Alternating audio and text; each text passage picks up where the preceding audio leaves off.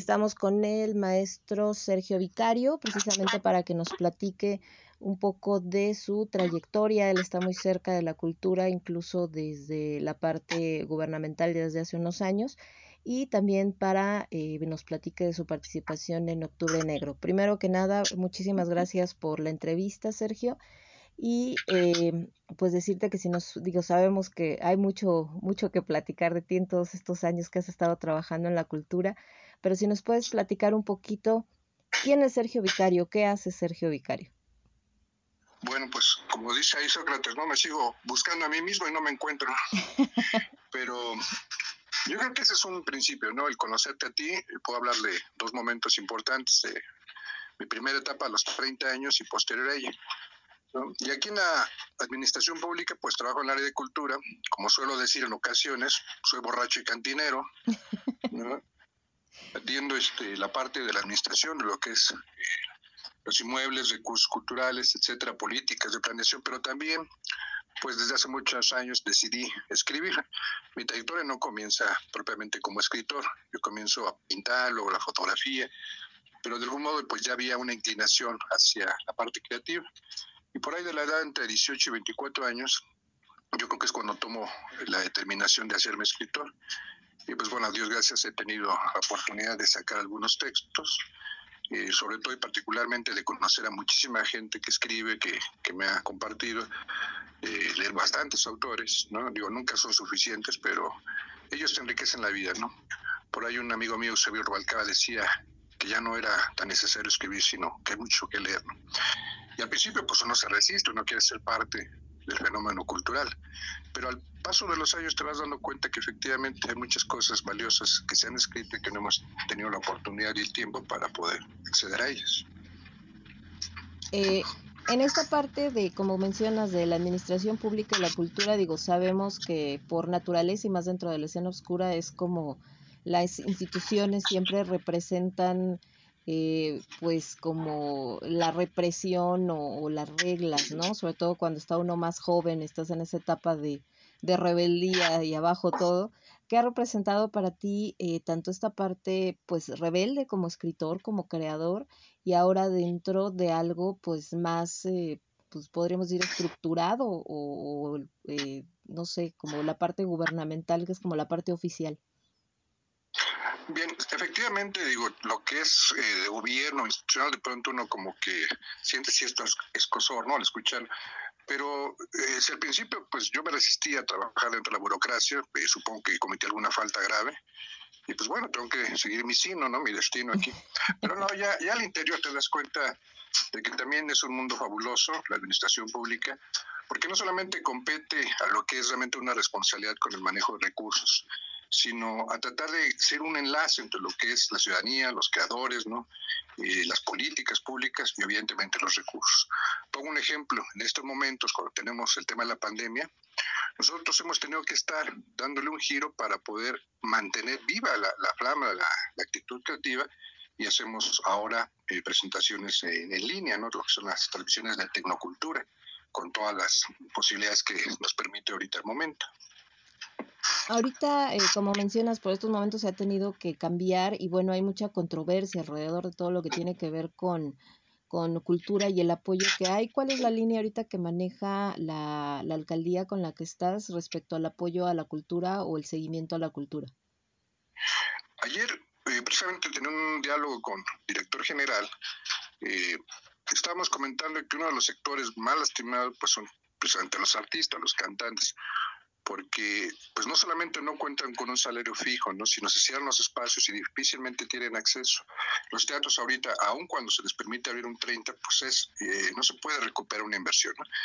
Entonces, en ese sentido, nosotros estamos proyectando para el próximo año parte del presupuesto, destinarlo a algunas becas para creadores de lo que sería la propia demarcación. Esto es, eh, finalmente, destinar el recurso para que ellos mismos, pues, con, se sientan comprometidos a hacer sus representaciones.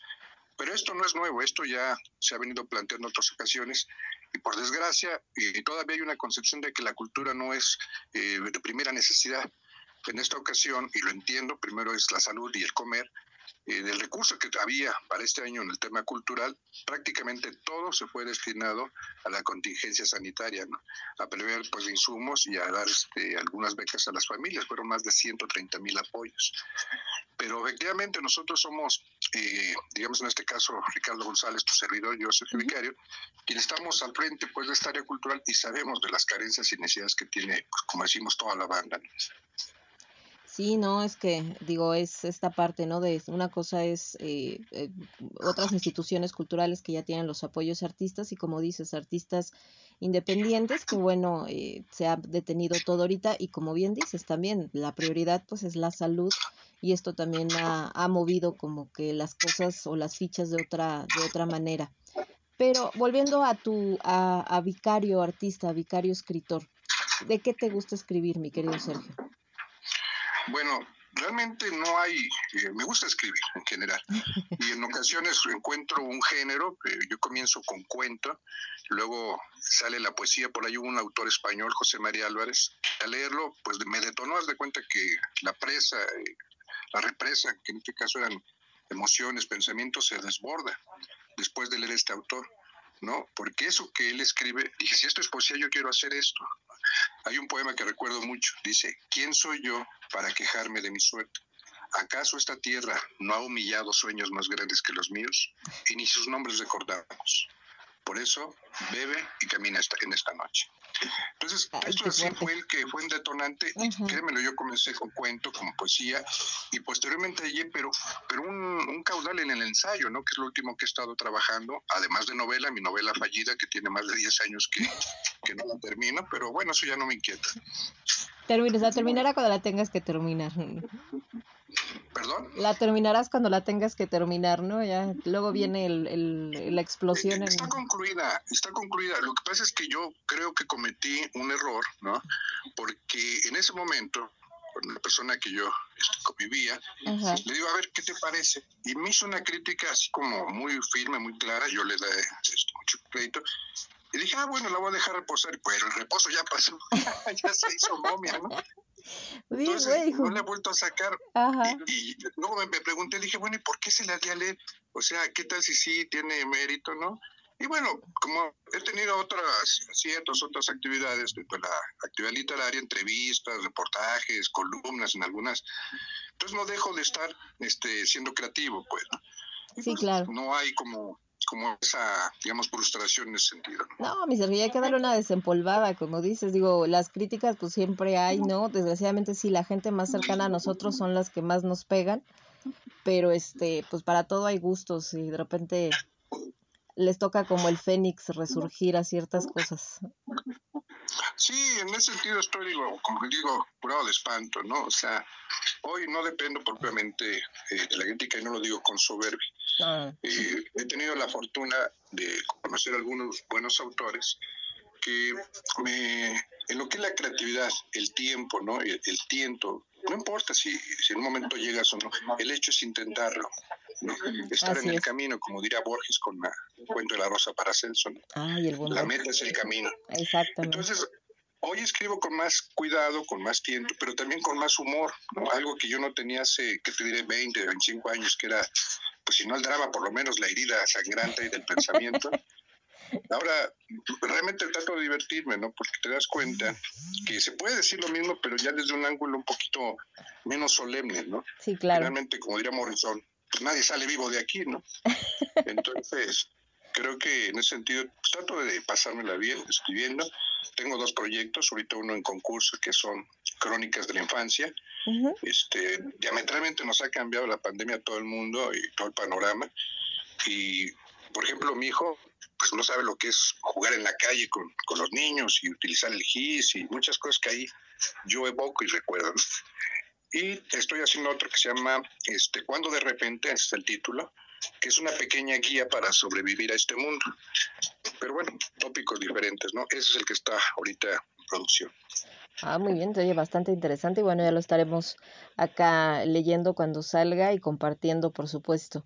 Y precisamente en esto que es eh, que se convierte como en una en un foro para poder presentar diferentes trabajos, como es Festival Octubre Negro, a ti te ha tocado pues de la mano prácticamente desde que se empezaron a hacer este tipo de festivales ¿Cómo, ¿Cómo ha sido para ti o qué cambios has visto desde que empezó este festival eh, hace ya casi una década al día de hoy que se presenta con esta nueva perspectiva, ya con incluso incluido el Octubre Rosa, ¿no? Y bueno, con el apoyo precisamente de las alcaldías y demás, cuando empezó con un como un festival pues muy independiente.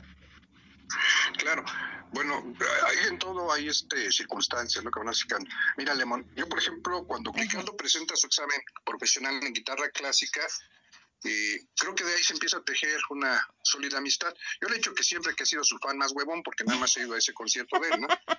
Pero, pero hemos compartido diferentes momentos creativos. De hecho, eh, tú conoces a Román, Román ha musicalizado algunos textos míos este, y de pronto te das cuenta, yo por ejemplo no me asumo propiamente dentro de la escena, pero la escena me, me acoge, ¿no? Así es. Y, me abraza, ¿no?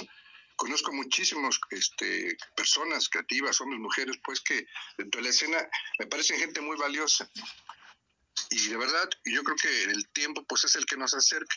En cuanto a los festivales, yo creo que la propuesta de Octubre Negro ¿no? Se ha ido transmutando, de pronto se habla de lo que es, por ejemplo, ahorita el octubre rosa, ¿no? Las personas con cáncer, de lo que es la inclusión, eh, el año pasado, si no mal recuerdo, fue también de los animales, o sea, yo creo que ha tenido diferentes vertientes y algo que los eh, reúne y los congrega, pues es este gusto por la vida a partir, como se dice, ¿no? Hay luz detrás de la oscuridad.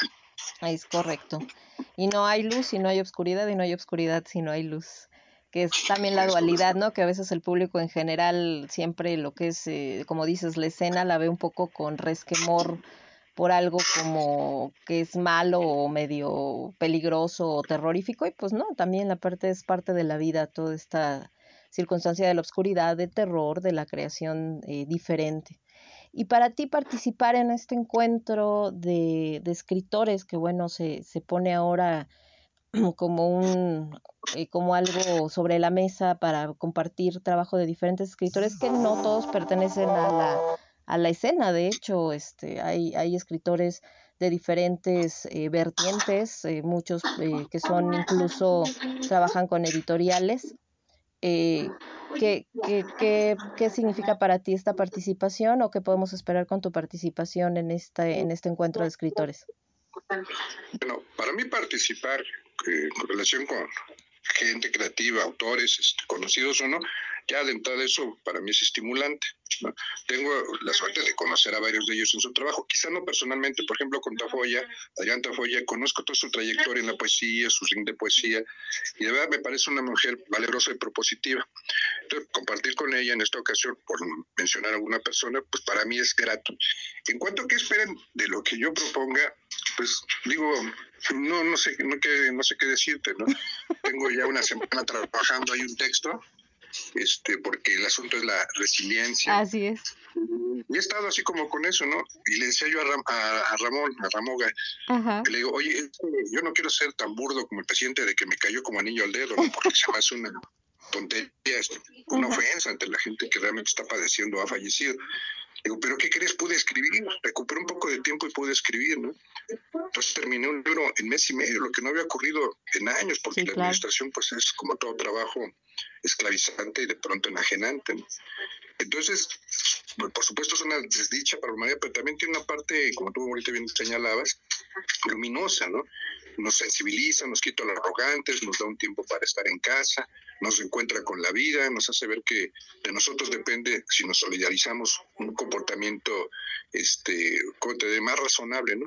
Pero también vemos en este momento actitudes mezquinas, egoísmos, ¿no? Cosas que, que acompañan la vida, pues. Así es. Y bueno, mi querido Sergio, pues muchísimas gracias. Nada más un último mensaje que quieras dar a la gente que, que nunca ha visto Octubre Negro, nunca ha participado o nunca ha habido, visto alguno de las eh, participaciones, invitándolos a, a participar y a seguir el festival. Efectivamente, creo que en esta ocasión, a 10 años de que arranca, me parece que el asunto pues es en línea, ¿no? En redes. Y pues es lo de hoy en día.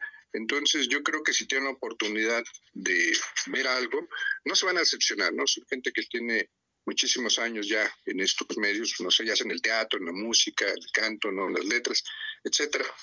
Y yo creo que algo va a dejar, ¿no? Son muchísimos eventos, está repleto. Yo luego le digo a Ricardo que se entacha y, y nomás para bajarlos me cuesta, ¿no? Es Piscis, pues, dale chance. Sí, así es. se pierde. no, ya, ya, tengo miedo, ya tengo temor, porque le digo, oye, ¿qué te parece hacemos esto? Y ¿quién se, se me va? Sí, se debraya. Pero bueno, yo creo que es parte de la creatividad, ¿no? El hacerlo con pasión, con conocimiento y en favor de la vida.